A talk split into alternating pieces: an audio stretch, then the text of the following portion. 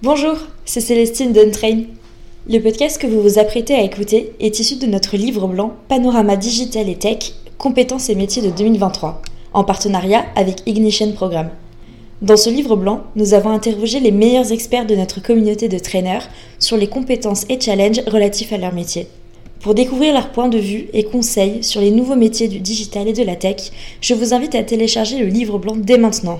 Le lien se trouve dans la description de cet épisode. Bonne écoute La moitié des compétences digitales devient obsolète d'une année sur l'autre. Il vaut mieux investir sur les compétences que de subir l'incompétence. Je suis Guillaume, cofondateur et directeur pédagogique d'Untrain, agence de formation sur mesure pour les métiers du digital et de la tech. Avec l'avant-garde, on vous propose de rencontrer nos traîneurs, ceux qui font le succès de nos formations, ceux qui ont un temps d'avance. Ils sont spécialistes marketing, data, acquisition, produits et ils viennent vous confier en 5 minutes les clés de leur efficacité. Ce sera court, concret et ce sera utile demain. Bonjour à tous et bienvenue dans un nouvel épisode de l'Avant-Garde. Alors aujourd'hui, nous avons la chance d'accueillir à nouveau Robin. Robin qui est expert en e-commerce et qui a notamment été directeur e-commerce dans plusieurs belles entreprises françaises comme le Chef Club, comme le Site Français, et qui vient nous parler sans surprise de e-commerce. Alors peut-être pour contextualiser un petit peu notre discussion, on sait que le e-commerce a explosé suite à la crise du Covid. Plein de business en ont euh, profité soit pour se lancer, euh, comme les commerçants de quartier, comme des marques qui étaient très retail et ensuite qui ont vu une opportunité dans ces options e-commerce. Mais également, ça a permis à des marques qui étaient déjà adeptes de le renforcer. D'où la présence aujourd'hui de Robin et la problématique du jour, à savoir comment construire, nourrir et mesurer la performance d'un site e-commerce at scale. Alors avant de rentrer dans le vif du sujet, est-ce que tu pourrais commencer par te présenter brièvement s'il te plaît Robin? Bonjour à tous, euh, merci euh, de m'inviter de nouveau. Donc je suis Robin Caillot, ça va faire euh, 11 ans euh, cet été que je travaille dans le digital et le e-commerce. J'ai eu la chance d'évoluer dans des boîtes de grande taille comme Bouygues Télécom ou Rakuten et des boîtes plus petites comme Kicker, le slip français et euh, plus récemment Chef Club. Euh, et donc j'ai développé une expertise autour du e-commerce que je vais prendre plaisir aujourd'hui à vous, à vous présenter. Merci beaucoup Robin. Alors justement, comment tu décrirais ton métier en deux phrases? Alors c'est c'est un beau challenge pour démarrer. Mon métier grosso modo consiste à faire connaître la marque. Donc on, on revient un peu à- au béaba du marketing, mais c'est vraiment ça aujourd'hui. Et en gros, euh, le métier plus spécifiquement consiste à faire connaître la marque sur Internet auprès d'audiences pertinentes et de générer des achats. Mais c'est aussi de proposer la meilleure expérience possible à toutes les étapes et pas uniquement euh, aux étapes d'achat. D'accord, et quand tu parles d'étapes, tu parles de quoi exactement? Bah, c'est vrai que rapidement, quand on parle de e-commerce, on revient souvent à- au fameux tunnel de conversion. Mais on peut avoir euh, différentes méthodologies qui utilisent ce concept d'étape. Il y a aussi euh, les différentes briques euh, d'un site internet dont on parlera tout à l'heure. Donc voilà, c'est assez large, mais euh, en général, en tout cas, les étapes, c'est les étapes du tunnel de conversion. Et alors dis-nous tout, comment est constituée une équipe e-commerce? Quel type de profil on y retrouve? En fait, comment, euh, en quelques mots, est constituée ton équipe? Alors en fait, euh, au gré de mes expériences, bah, j'ai pu, euh, en discutant avec des alter ego ou, ou moi, au travers des expériences que j'ai eues, euh, euh, me faire une idée par rapport à ça. L'équipe idéale, pendant longtemps, euh, elle n'existait pas vraiment, euh, puisque les équipes se structuraient au niveau du e-commerce. Mais grosso modo, aujourd'hui, on en arrive quand même euh, à une organisation assez classique d'une boîte à l'autre, avec euh, trois grandes équipes. Une équipe acquisition, dont le but est de générer du trafic en qualité et en quantité sur le site internet euh, ou sur les autres canaux de vente online de la marque. Ensuite, il y a une équipe conversion dont l'objectif est d'animer et d'optimiser euh, l'expérience sur le site. Donc en gros, euh, euh, de donner envie d'acheter et d'optimiser ces fameuses étapes. Et ensuite, il y a une équipe rétention dans laquelle l'objectif est de faire revenir les clients, de s'assurer qu'ils soient satisfaits et de mieux les comprendre et mieux analyser leur comportement pour pouvoir enrichir les autres équipes donc voilà, ça c'est les trois grandes étapes, euh, les trois grandes équipes clés, pardon. Et ensuite, souvent, il y a une équipe qui se greffe de plus en plus et qui prend de plus en plus de place dans les équipes e-commerce, soit que j'ai monté, soit que j'ai fréquenté. Euh, c'est la partie créative euh, qui est décisive aujourd'hui à toutes les étapes euh, du tunnel, que ce soit dans la partie publicitaire, que ce soit dans la partie rétention ou dans la partie optimisation de la conversion.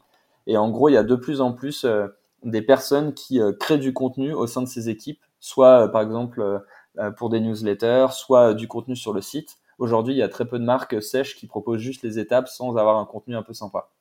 D'accord, donc si je résume, c'est un petit peu une entreprise dans l'entreprise, parce que de manière générale, dans une entreprise, on a une équipe acquisition, on a une équipe euh, rétention, etc. Et en fait, dans l'équipe e-commerce, vous êtes euh, organisé de la même manière, c'est ça? Oui, grosso modo, c'est une mini-équipe dans l'équipe. Après, euh, c'est lié au fait que le e-commerce est de plus en plus spécialisé, notamment sur des sujets techniques, et que du coup, maintenant, il y a vraiment des experts. Et il n'y a plus cette transversalité qu'il pouvait y avoir avant, où il y avait une équipe acquisition qui gérait tous les canaux. Euh, maintenant, le e-commerce est devenu vraiment un métier d'expert et donc euh, il y a cette équipe dans l'équipe. C'est un peu de l'intrapreneuriat, quoi, d'une certaine façon. Hmm, d'accord. Et euh, donc, souvent, quand on parle d'expertise, on parle d'outils. Ouais. Du coup, j'imagine que tu as tout un panel d'outils que tu utilises au quotidien. Oui, tout à fait. Bah, il y a la chance maintenant dans certaines formations de pouvoir acquérir ces compétences directement avec des experts. Euh, et il y a aussi euh, la possibilité de s'auto-former, soit en découvrant euh, les outils par soi-même, soit en lisant du contenu pour mieux les utiliser, soit en les découvrant avec des experts au sein des entreprises directement. Mais après, pour chacune de ces équipes, en fait, elle est un peu soutenue par un, un scope d'outils. donc, par exemple, sur la partie acquisition, évidemment, des outils comme Google Analytics et Matomo aident à mieux comprendre le trafic, mais il y a aussi des outils, par exemple, d'attribution-contribution. Euh, évidemment aussi euh, pour l'ensemble de l'équipe, c'est important de mettre les mains dans le CMS, euh, qui peut être par exemple Shopify ou PrestaShop. ensuite, pour faire évoluer le site côté conversion, il y a des outils évidemment pour gérer les projets comme Jira ou Trello. Il y a aussi des outils d'AB testing et du XUI comme Google Optimize, AB Testy ou Hotjar. Euh, je vous cite aujourd'hui des outils que j'ai eu la chance d'utiliser, mais évidemment cette liste n'est pas exhaustive. Et après sur la partie rétention, bah, il y a tous les outils CRM euh, qu'on peut connaître. Évidemment, il euh, ne faut pas les, les multiplier. Hein. L'idée, c'est de, de, regrouper euh, les informations CRM dans un seul outil, mais des outils comme Clavio, Splio ou Salesforce fonctionnent très bien. Et puis après, il y a aussi les outils qui permettent de communiquer vraiment sur des parties plus innovantes, comme Firebase ou Batch, qui permet par exemple de faire des push notifications. Et enfin, j'ajouterais pour terminer sur la partie relation client, l'outil référence aujourd'hui c'est Zendesk. Et il y a également des outils pour euh, gérer les avis clients comme euh, Skippers par exemple. Merci beaucoup pour cette euh, belle introduction, cette belle entrée en matière. Alors, première question pour toi Robin. Pourquoi le e-commerce est-il aussi important en 2022 Quelles sont les grandes tendances qui se dégagent dans l'e-commerce pour les entreprises aujourd'hui alors, bah, au regard de ma carrière, j'ai envie de dire que le e-commerce a toujours été important de mon point de vue. Euh, mais c'est vrai que j'ai vu les choses évoluer avec le temps. Euh, quand je suis arrivé sur le marché du travail en 2011, euh, les marques avaient principalement des sites vitrines et sites marchands. Les marketplaces étaient très peu développés. Hein. Le mot marketplace d'ailleurs n'existait pas vraiment ou était très peu compris du grand public alors qu'aujourd'hui c'est devenu quelque chose d'assez mainstream et notamment pour donner un dernier exemple, les réseaux sociaux n'étaient pas monétisés. Euh, donc vraiment, il y a un des vraies évolutions en 10 ans. Je crois que ça n'a jamais été aussi vite et aussi fort. Et comme tu le disais en intro, le Covid a considérablement accéléré les choses et on a vu que les entreprises qui n'avaient pas mis des pieds dans le e-commerce étaient euh, pénalisées euh, parce qu'elles devaient y aller soit de force, soit rattraper un retard considérable. et pourquoi, du coup, pour moi, c'est aussi important en 2022 Parce que je pense que l'élément principal, c'est l'évolution des générations et donc des comportements. Euh, on, le voit dans toutes les analyses sur les, nouvelles générations, notamment la génération Z. Quand on est consommateur, il y a beaucoup de choses qui changent. Moi, ce qui me marque, c'est euh, trois choses principales concernant ces nouvelles générations. C'est la volonté de gagner du temps dans les achats. Les gens euh, essayent vraiment d'optimiser le temps qu'ils font dans les différentes tâches de leur vie quotidienne, y compris la partie achat. Les gens ont aussi envie de découvrir de plus en plus de nouvelles marques ça a permis euh, notamment à plein de DNVB euh, françaises euh, et étrangères d'exister et d'apparaître sur le marché depuis 10 ans. En gros, on n'a plus ce côté où on est attaché à une marque pendant 20, 30, 40 ans tout au long d'une vie. On est beaucoup plus ouvert à la découverte des marques. Et ensuite, l'autre point important par rapport à ces nouvelles générations qui fait que le e-commerce est important, c'est qu'il y a moins d'attrait aussi, je pense, pour les boutiques et les centres commerciaux on voit que c'est des bâtiments qui souffrent pour faire euh, venir du trafic euh, dans, les allées euh, de ces magasins.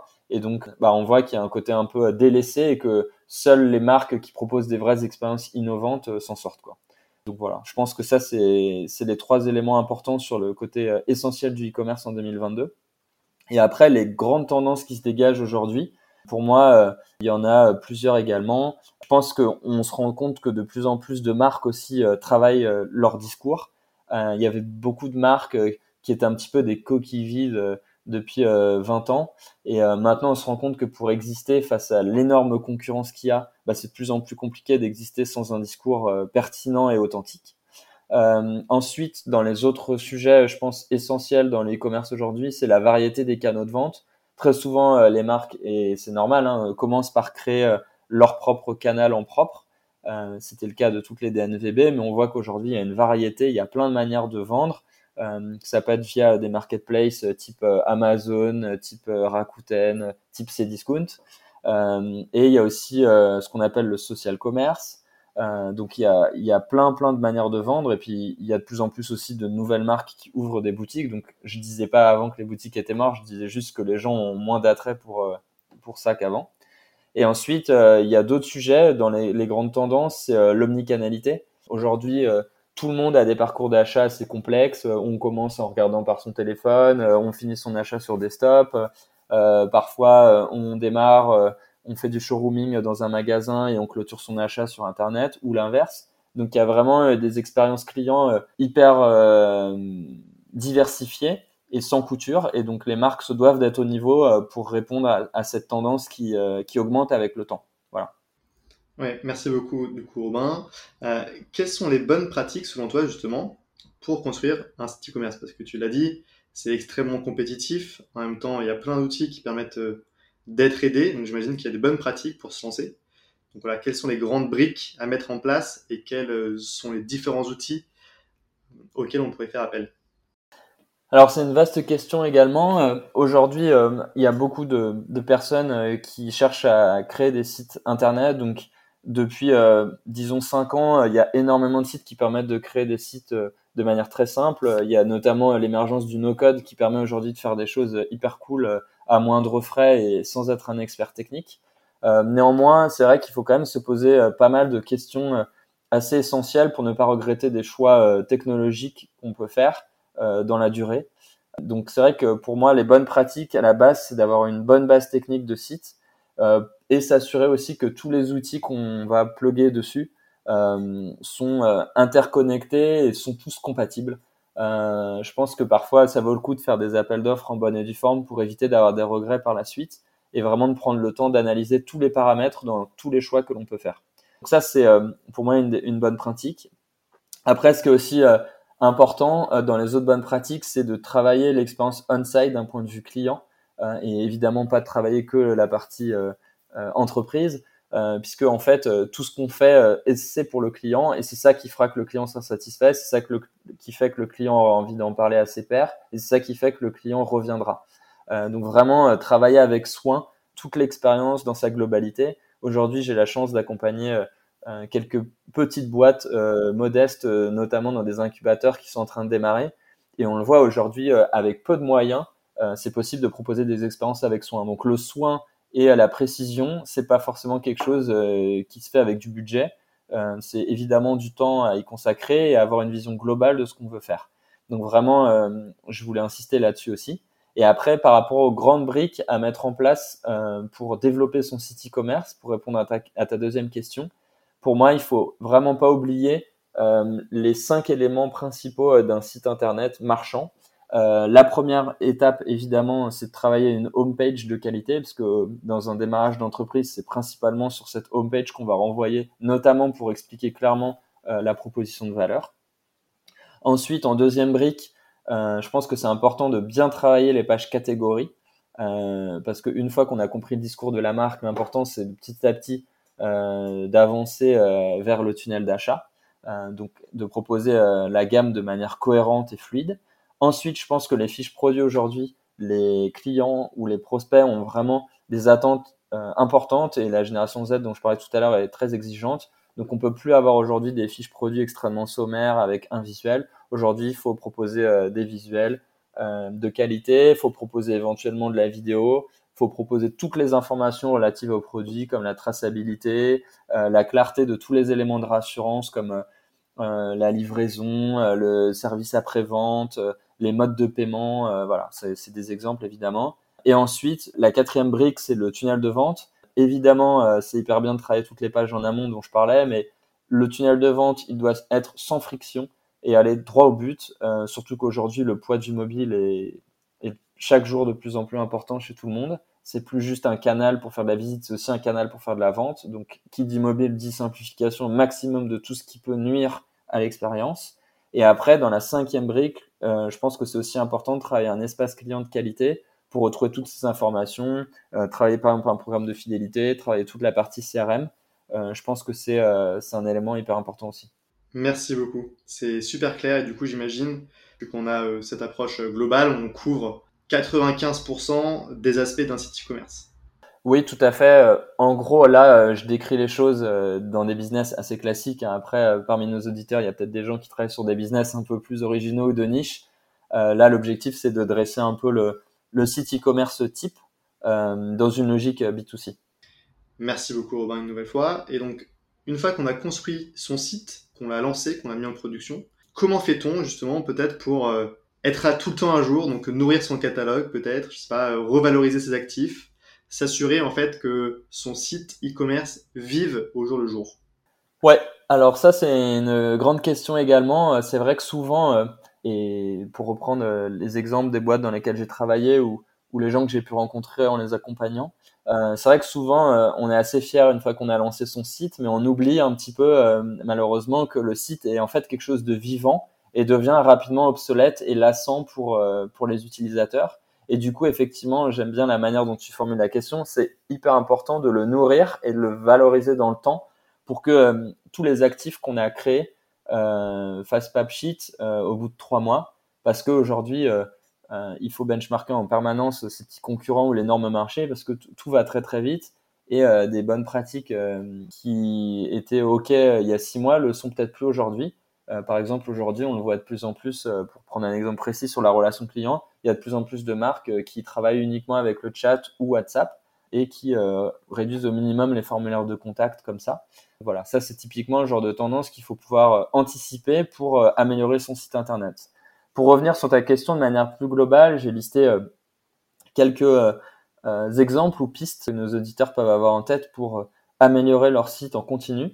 Euh, je pense qu'une des, choses importantes, au-delà d'avoir une belle boutique euh, en ligne, ce qui est important, c'est d'avoir un planning d'animation carré en parallèle de cette boutique. Je pense que euh, le contenu sur un site et les publicités aujourd'hui, il y a une vraie lassitude de manière assez rapide. Et donc, c'est important de cadencer des animations, à la fois de branding et des animations commerciales, d'alterner pour essayer de capter au maximum l'attention des, des visiteurs.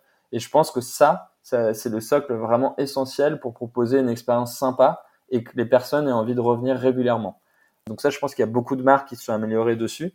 Mais c'est vrai qu'aujourd'hui, euh, je pense que c'est peut-être les délais de changement entre les animations qui doivent euh, continuer de s'accélérer pour que chaque expérience soit un peu unique.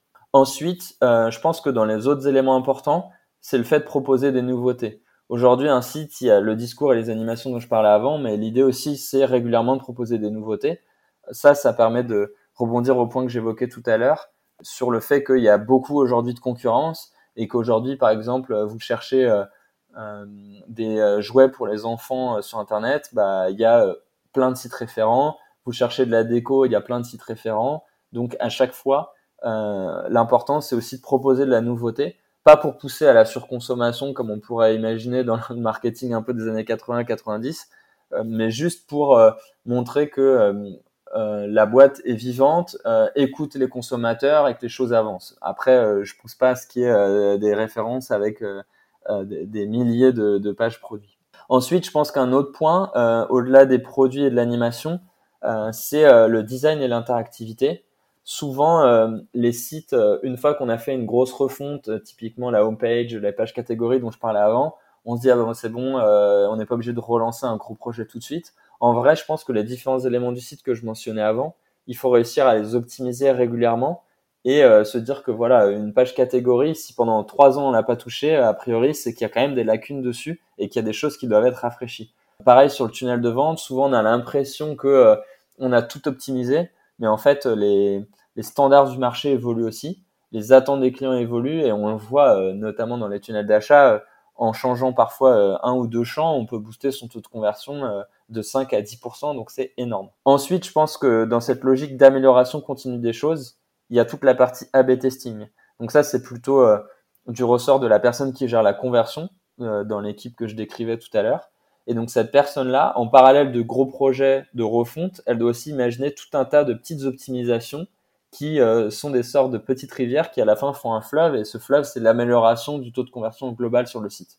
Donc ça, je pense qu'en parallèle du planning d'animation et du planning projet, il faut essayer aussi d'avoir un planning d'AB test pour améliorer constamment son site sur des éléments visuels, des éléments textuels, des éléments de fonctionnalité. Et euh, aujourd'hui, on le voit, hein, les sites euh, dans lequel il y a le moins de choses sont souvent les sites les plus performants. Donc vraiment l'idée euh, par rapport à ces stratégies d'AB testing, c'est d'essayer de rationaliser au maximum son site. En tout cas, quelles que soient euh, les fonctionnalités qu'on veut développer ou les, projets qu'on veut développer que je mentionnais avant, l'idée c'est d'avoir vraiment un planning avec des itérations continues pour l'améliorer constamment et se dire qu'un site internet c'est quelque chose de vivant et qu'il ne faut pas le laisser péricliter. Et enfin, je pense que comment valoriser et nourrir son site, je pense que toutes ces décisions, elles se font pas à l'intuition. Elles se font en étant basées sur de l'expertise et sur de la data. Donc, faut vraiment aussi, par rapport à tous les outils que je mentionnais tout à l'heure, euh, que ce soit sur les comportements clients, que ce soit euh, sur euh, les transactions qui sont faites, que ce soit par rapport au marché, vraiment passer beaucoup de temps à analyser, à écouter la voix du client, les comportements clients pour essayer d'en tirer de la data et asseoir et conforter des intuitions qu'on peut avoir et à l'inverse aussi challenger des, intuitions qu'on peut avoir dans le mauvais sens. Donc vraiment, toute la partie data, elle est à travailler dans la durée pour que euh, ça irrigue tous les plannings euh, dont je parlais juste avant.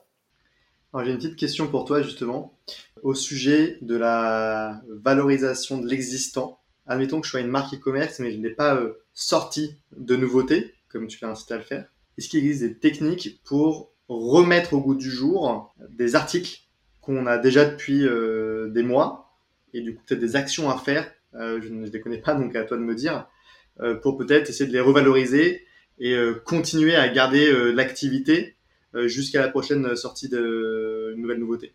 Bah moi c'était j'étais confronté à ce genre de problématique notamment quand j'ai travaillé dans la mode responsable chez le slip français parce que l'idée c'était éviter de faire des drops et 14 collections par an parce que c'est ni le cœur de la marque ni le sens de l'histoire pour beaucoup de secteurs et donc l'idée, c'est de rationaliser tout un tas de choses. Euh, et donc du coup, euh, on a notamment euh, travaillé pour mettre en valeur le catalogue, comme tu disais, et ça peut faire partie justement des nouveautés, parce qu'aujourd'hui, les gens sont tellement abreuvés de messages publicitaires que souvent ils ratent les nouveautés. Et donc le fait d'en reparler plusieurs fois avec des angles différents, ça peut être une solution. Et après, par exemple, pour revenir sur le slip français, nous, on avait décidé de revaloriser via une entreprise qui s'appelle Foam, euh, en marque blanche, de revaloriser tout le fond de catalogue avec une, euh, une brique euh, dans le site, donc une deuxième boutique qui était une boutique de seconde main et qui permettait de vendre les produits à moindre coût. Donc ça permettait d'élargir l'offre en remettant au goût du jour des anciens produits qui représentaient du stock dormant et donc des coûts pour l'entreprise et de proposer de la nouveauté. Donc en fait, le truc était 100% gagnant et l'environnement et les clients et la marque. Donc c'est un exemple pour répondre à ta question. Merci beaucoup Robin. Alors, tu as beaucoup parlé de la data, notamment pour pouvoir améliorer en continu les parcours utilisateurs, les différentes fonctionnalités, prendre des décisions, non pas à l'instinct, mais à la raison, si je puis dire. Comment faire justement, comment mesurer les différentes performances d'un site e-commerce? Quelles sont les euh, données à suivre, les indicateurs euh, à mettre en place? Alors ça, c'est effectivement un sujet clé. Moi, j'ai lu pas mal de choses dessus et ce que j'en ai retenu, c'est quatre choses principales. La première, c'est que euh, dans le e-commerce, on a la chance de pouvoir mesurer beaucoup de choses, mais qu'il faut réussir à rationaliser le nombre de KPI. Euh, donc, quel que soit le sujet que vous voulez analyser, euh, ne partez pas dans des dashboards avec 25 KPI parce que vous perdez en efficacité. L'idée, c'est vraiment, avant de lancer un projet ou avant de se poser des questions, de se dire quels sont les KPI qui vont permettre de répondre à cette question.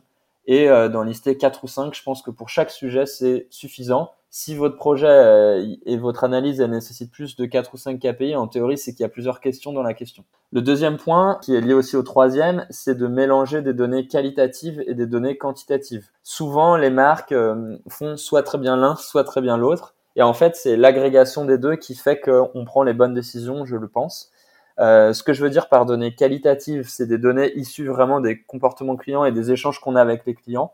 Donc ça peut être des sondages, des enregistrements de, de leur comportement euh, sur le site, des focus groups, ce genre de choses. Donc vraiment, vous leur donnez la parole euh, et c'est du qualitatif. Et après, en parallèle de ça, il faut le mixer avec du quantitatif. Donc ça, il y a plein d'outils il y a des analytics, des heatmaps, des analyses de cohortes qui permettent de calculer des lifetime value.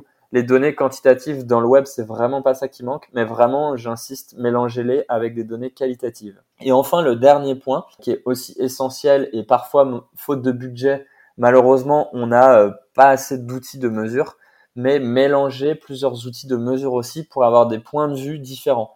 Souvent, les gens euh, prennent la valeur euh, telle qu'elle est présentée dans un outil, mais ne la challenge pas. Je pense que c'est important de la challenger avec d'autres outils, parce qu'en plus, il y a des outils qui sont jugés partis, par exemple euh, Google Analytics ou certains outils d'attribution, par exemple chez Facebook. C'est toujours compliqué et je pense que c'est important d'avoir des avis complémentaires. Et surtout, ce qui est important aussi, c'est pas toujours d'analyser une donnée brute, mais c'est de regarder son évolution par rapport au projet que vous pouvez mettre en place. Par exemple, le NPS, c'est un KPI hyper important dans la satisfaction client. Et le NPS, si vous le prenez tout seul, sans aucun contexte, ça n'a pas beaucoup de valeur. Par contre, si vous regardez son évolution sur un an en fonction des projets que vous mettez en place, bah, ça peut vous rassurer ou vous inquiéter par rapport à des directions que vous prenez. Merci Robin.